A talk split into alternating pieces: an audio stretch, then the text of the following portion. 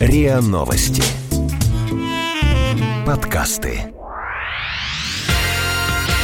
Это надолго. Это надолго. Это надолго. Потому что ребенок – это надолго.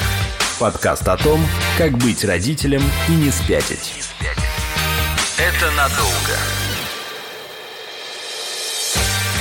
Привет, с вами подкаст «Это надолго», подкаст о том, как быть родителем и не спятить. Здесь мы ищем ответы на самые трудные вопросы о рождении и воспитании детей. Привет, я Лина, детей у меня пока нет, но я пытаюсь разобраться в этой теме, поэтому иногда задаю наивные и даже глупые вопросы. Я Настя, коуч, журналист, мама восьмилетнего Миши, основатель проекта психологической информационной поддержки родителей Family 3. Некоторые ответы, кажется, уже появились, но и вопросов насыпалось еще больше. Совместный сон родителей и детей, мне кажется, это тема, тема для бесконечных споров в родительских группах, просто в обсуждениях, потому что есть сторонники совместного сна, а есть те, кто считает, что ребенок с самого раннего возраста должен спать отдельно. Конечно, там и в том и в том направлении есть свои риски, есть свои плюсы, но тем не менее в жизни каждой семьи наверняка наступает момент, когда уже пора отселить ребенка на отдельную кровать или, может быть, даже в отдельную комнату. Слушай, у нас многоступенчатая была история про населения. Сначала мы разделили укладывание на сон и кормление грудью.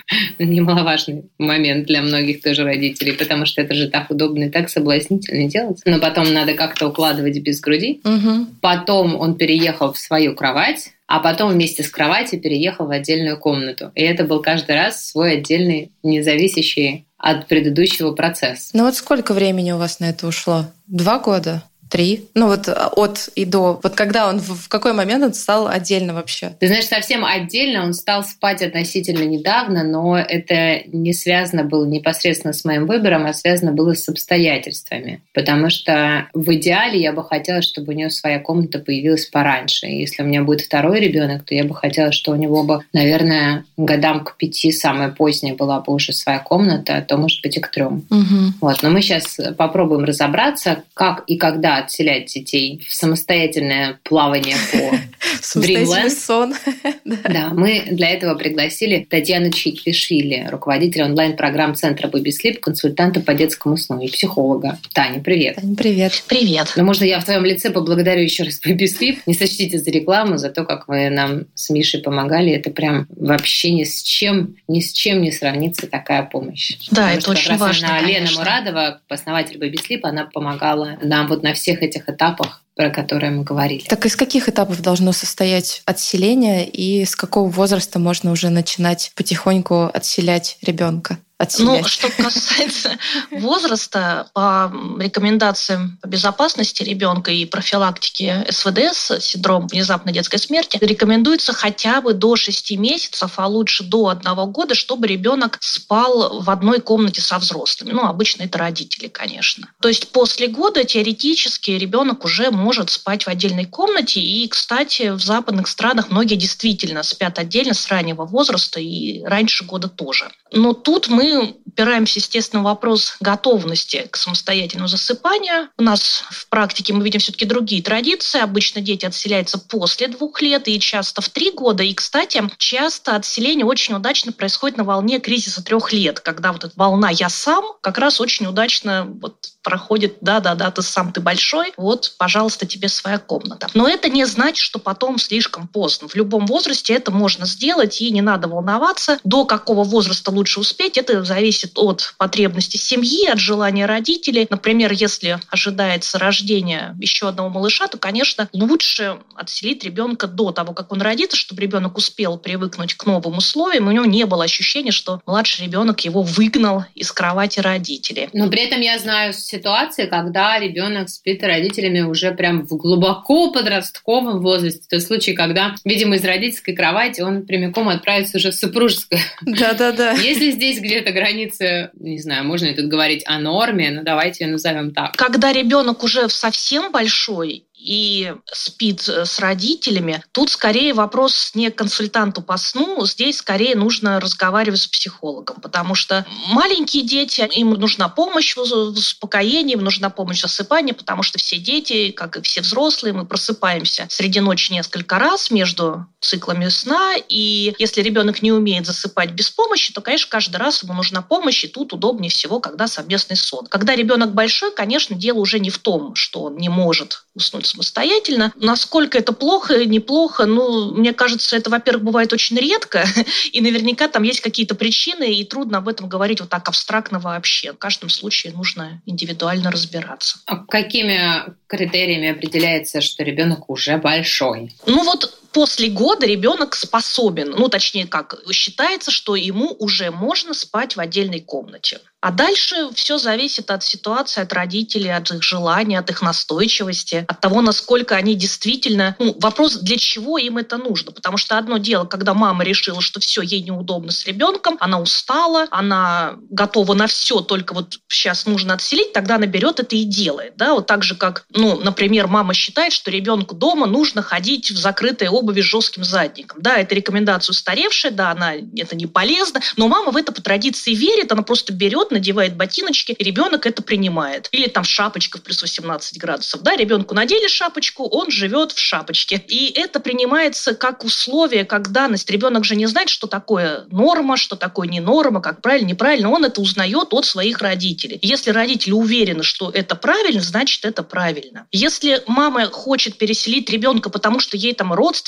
сказали, что пора, или там она прочитала, что после двух лет нельзя. Если мама сама в это там в глубине души не верит, если она не очень этого хочет, а делает это вот, ну, потому что вроде бы как надо, то вот эта неуверенность, которую она будет транслировать, она, конечно, ну, затруднит процесс. А как эта неуверенность будет считываться? Ну, конечно, ребенок же хорошо считывает все сигналы мамы, особенно. Ну, особенно мам, потому что ну, это такой симбиоз в маленьком возрасте и такая взаимонастройка. Про это все хорошо знают мамы, о том, что когда ты никуда не торопишься, ты ребенку укладываешь вот так, оп, и он спит. Да, если ты сидишь, понимаешь, вот сейчас уснет, уснет, да, и я пойду делам. наконец, да. Это закон И ты как бы делаешь вид, что все нормально, и ты никуда не торопишься. И вот когда ты подумаешь, что ну все, все опоздало, все, никуда не пойду, ну что теперь? И вот в этот момент он засыпает. Это надолго. Это надолго. Подкаст о том, как быть родителем и не спятить. Ну, давайте ближе к теме. Все-таки какие есть алгоритмы того, чтобы максимально там бережно, заботливо ко всем участникам процесса ребенка отправить спать в свою собственную там кровать ли, комнату ли? Ну, тут есть две важных стороны. С одной стороны, если, например, вот мама, ну, по какой-то причине, по разным причинам, мало бывает дома, мало видится с ребенком, и ребенку не хватает контакта. И тут совместный сон может отчасти это компенсировать. И тут вопрос, насколько вообще целесообразно его отселять вот прямо сейчас. И причем мало контакта, это же может быть и объективно мало, но может быть и связано с особенностями восприятия ребенка, его там высокой чувствительности, особыми потребностями. Есть дети, которые которым нужно очень много контакта. И это надо, конечно, учитывать при принятии решения. И другая сторона, а как ребенок будет спать? Я уже говорила, и, наверное, уже почти все знают, что ребенок, как любой взрослый человек, просыпается за ночь несколько раз, каждую ночь. Это нужно, чтобы человек проверил, все ли в порядке, ну, там, ну, не холодно ли без одеяла, не надо ли ему в туалет, удобно ли поза, ну, вот просто проверить, все ли хорошо. Если все хорошо, мы сразу же снова засыпаем, мы утром не помним этих пробуждений, нам кажется, кажется, что мы всю ночь спали без пробуждения, мы не замечаем, как просыпается наш партнер, если только мы не синхронно проснемся. И это все работает, если не нужны какие-то дополнительные условия, чтобы уснуть. Ну, подушка на месте, одеяло здесь, все хорошо, спим дальше. Если ребенок привык, что ему нужны какие-то специальные условия для того, чтобы уснуть, ну, тут неважно, мама дает грудь, или мама гладит по спинке, или она шипит, поет, любое действие. Это такая привычка. Ребенок ассоциирует засыпание вот с этим действием. Да, ассоциация на засыпание это называется. И при каждом пробуждении ему нужно снова создать эти условия для того, чтобы он спал дальше. Просто потому, что ребенок не умеет по-другому. И тут, если отселяем ребенка в соседнюю комнату, встает вопрос, готова ли мама несколько раз за ночь, ну, продолжительность цикла сна полтора часа, то есть вот примерно каждые полтора часа, ну, может быть, два-три, а, просыпаться, чтобы подойти к ребенку и снова уложить его снова. Если мама готова, ну, это тоже может быть вариантом. Если мама не готова, значит, конечно, сначала нужно научить ребенка засыпать самостоятельно, без помощи, для того, чтобы он мог спать всю ночь без вот такой вот постоянной помощи мамы. Давайте вот про это проговорим, про то, как научить ребенка засыпать. Кажется, ключевой момент, да? Да.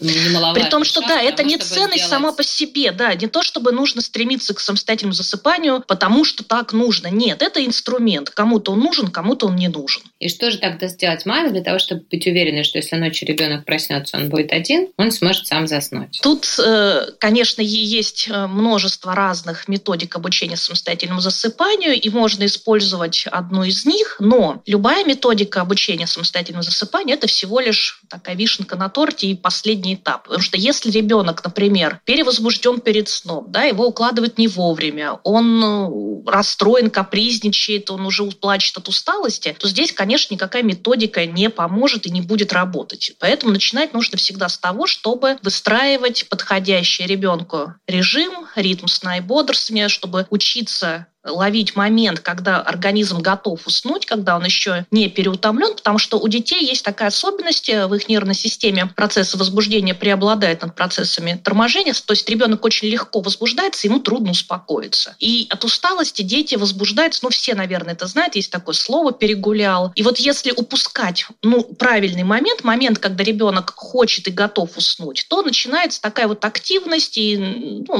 наверняка знакомо многим, когда ребенок вечером вдруг становится настолько активным, настолько буйным, бодрым и вообще малоуправляемым, что понятно, что вот он ну, не то, что не хочет спать, его сейчас невозможно уложить. Да, его действительно теперь невозможно уложить, но это говорит только о том, что слишком поздно. Укладывать надо было гораздо раньше. И когда уже вот действительно выстроен подходящий режим, уже тогда можно говорить о том, как менять способ засыпания. Ну, это уже гораздо проще на самом деле. А что касается там разных страхов, например, ребенок боится один, боится темноты, боится засыпать один. Это уже совсем другая история? Ну, отчасти другая, э, отчасти сходная, потому что, в принципе, это нормально для ребенка, да, иметь такие страхи. И тут, э, ну, в каком-то этапе, если действительно ребенку становится страшно, можно использовать ночник, например, да, или там всякие есть сказки, которые помогают избавиться от страха, и можно побрызгать спреем против монстров под кровати. Ну, множество есть способов. Но опять-таки, если ребенок перевозбужден, если он переутомлен, то это все работать не будет. Поэтому в любом случае, какая бы причина ни была, все равно мы всегда начинаем с того, что мы выстраиваем подходящий ребенку ритм сна и бодрствования, ну или режим. Просто не всем нравится слово режим, но тем Ой. не менее это очень полезная вещь.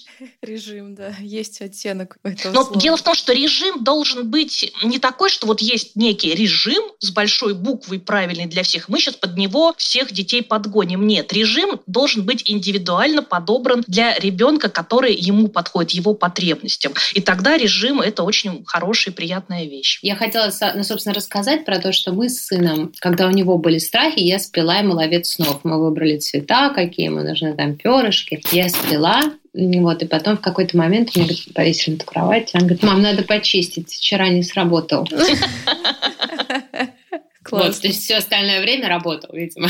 из этого я делаю вывод. Я помню из своих детских воспоминаний, э, мама мне прямо рядом со мной укладывала, наверное, штук семь моих детских игрушек, которые, ну вот они со мной спят, меня охраняют мой детский сон. Да, это очень полезная вещь, да, игрушка для сна. Мы рекомендуем использовать. У Миши, когда были страхи, мы работали с психологом, она расспрашивала его про его вот эти сонные игрушки, она сказала, ну вот смотри, а как думаешь, а им может быть страшно? Он сказал, да, там, наверное, тоже страшно. Он говорит, ну тогда ты их тоже вот береги, ты их собирай и во сне защищай. И тогда ребенок как будто становится больше страха, потому что он становится защитником для своих этих маленьких питомцев. Кому-то подойдет, наоборот, вариант, когда игрушка будет его защищать. Тут надо смотреть по ребенку, от его возраста тоже зависит. Для маленького ребенка, наверное, наверное, все-таки привычнее и проще будет роль, наоборот, защищаемого. Вот есть игрушка, которая будет всю ночь не спать и беречь твой сон.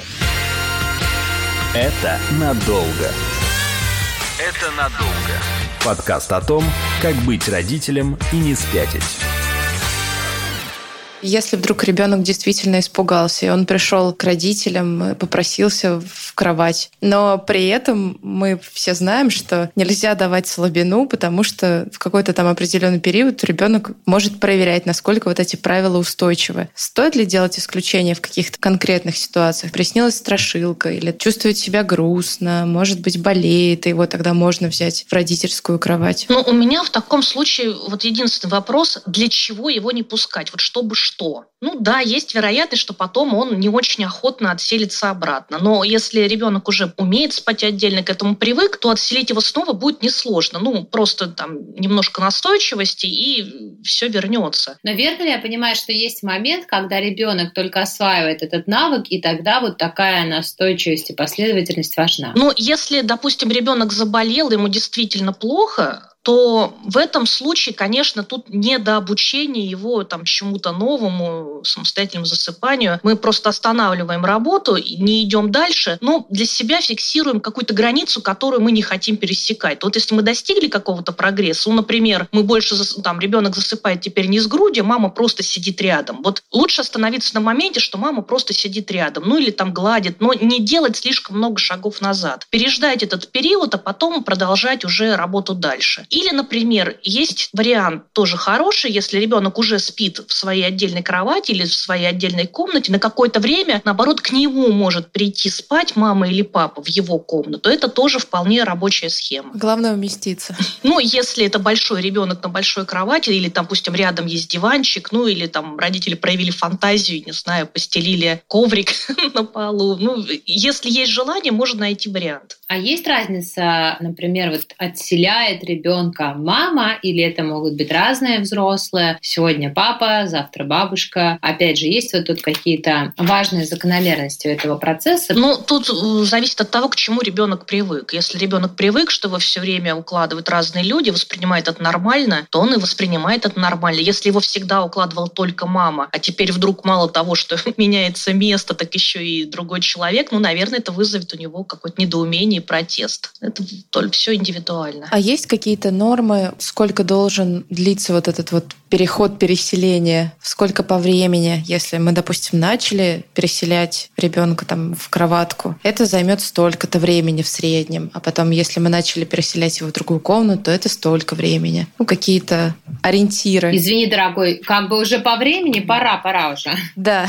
Знаешь, еще вчера уже должно было быть все нормально. И вот тут как раз мы вернулись к тому, о чем уже говорили. Лучше, конечно, вообще не закладывать какое-то определенное время делать все без спешки, без напряжения, без дедлайнов. Ну вот просто двигаться в нужном направлении, рано или поздно ты к нему придешь. Но если ситуация по какой-то причине не позволяет такого расслабленного подхода, то нужно иметь в виду, что в принципе любая привычка формируется и закрепляется в течение двух-трех недель. Ну и вот где-то на эти сроки и ориентироваться. Но, конечно, при условии, что эти две-три недели родители идут к своей цели четко, без сбоев, последовательно и настойчиво. Да? Если нет хаоса и ну, какой-то ну, против противоречивых действий. А если бы ты могла назвать какое-то вот самое важное правило отселения ребенка в собственную кровать, то каким оно могло бы быть? Самое главное, мне кажется, чувствовать своего ребенка и действовать в его интересах. И видеть его сигналы, понимать их и исходить из этого. Потому что если, например, ну, условно, да, ребенку действительно не хватает контакта днем, конечно, его можно отселить в любом случае. Он примет все, что вы сделаете. Но стоит ли это делать прямо сейчас? Может быть, лучше отложить, например, да? И не бояться выглядеть неправильно в глазах, там, я не знаю, свекрови, педиатра, подружек, потому что никто не знает своего ребенка так хорошо, как его родители и прежде всего мама, потому что им именно она с ним находится все время, именно она несет ответственность за него, за его состояние, за его капризы, именно ей расхлебывать, если что, проблемы, поэтому тут нужно положиться все-таки на себя и на свои собственные ощущения. Это Татьяна Чикашвили, руководитель онлайн-программ Центра Baby Sleep, консультант по детскому сну, психолог. Таня, спасибо большое спасибо. тебе и вашему центру от лица всех спящих уже вашими сериями мам. Спасибо вам. А с вами был подкаст «Это надолго», его ведущие Лина и Настя. Всем пока. Пока. Это надолго. Это надолго. Подкаст о том, как быть родителем и не спятить. Это надолго. Слушайте эпизоды подкаста на сайте ria.ru в приложениях Apple Podcasts, CastBox и SoundStream. Комментируйте и делитесь с друзьями.